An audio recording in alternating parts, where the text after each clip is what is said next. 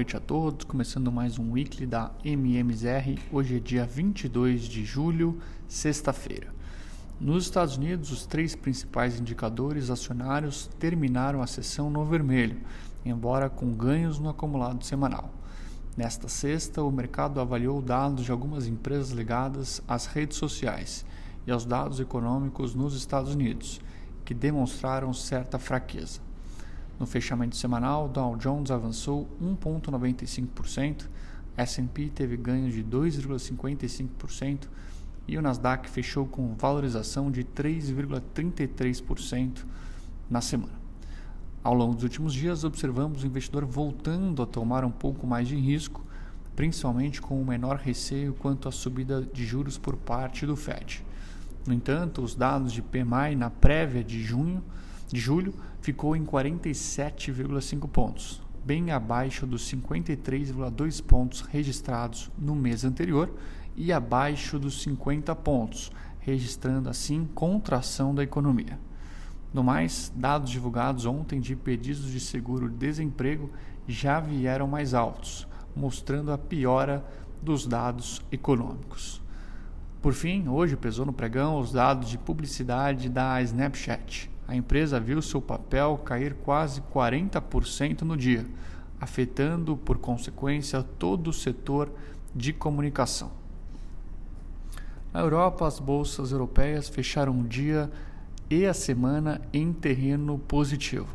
Apesar de notícias piores com relação à economia da zona do euro e dos Estados Unidos, além de um aperto monetário mais forte do que o anteriormente divulgado pelo Banco Central Europeu. Hoje, o índice Eurostox anotou alta de 0,31% aos 425,71 pontos e de 2,88% no acumulado semanal. O PMI europeu também registrou piora, caindo para 49,4 pontos em julho, retomando a patamares não vistos desde o início de 2021. Ainda na Europa, o PMI do Reino Unido ainda se manteve em patamares acima dos 50 pontos, mas registrou queda em julho aos 52,8 pontos. No cenário local, seguindo as principais bolsas globais, o índice Bovespa também registrou ganhos no acumulado semanal, registrando alta de 2,46%, apesar do pregão negativo desta sexta. O índice hoje na mínima bateu 98.321 pontos, mas fechou a sessão bem perto dos 99 mil pontos, cotado a 98.924 pontos. Ainda seguindo bastante os principais índices acionários ao redor do globo, o índice local tentou se descolar da queda mais forte no exterior com o bom desempenho das commodities, com avanço, por exemplo, de Vale e Petrobras ao longo da sessão. Com relação aos juros, mesmo com os crescimentos, com, perdão, com os crescentes riscos fiscais no Brasil, os juros locais apresentaram queda na sessão com os temores da desaceleração das economias globais.